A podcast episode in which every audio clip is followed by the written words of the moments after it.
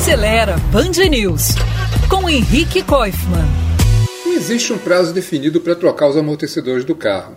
A durabilidade deles depende de uma série de fatores, que vão dos caminhos que você costuma percorrer, quanto carrega de peso no carro e até o modo de você dirigir.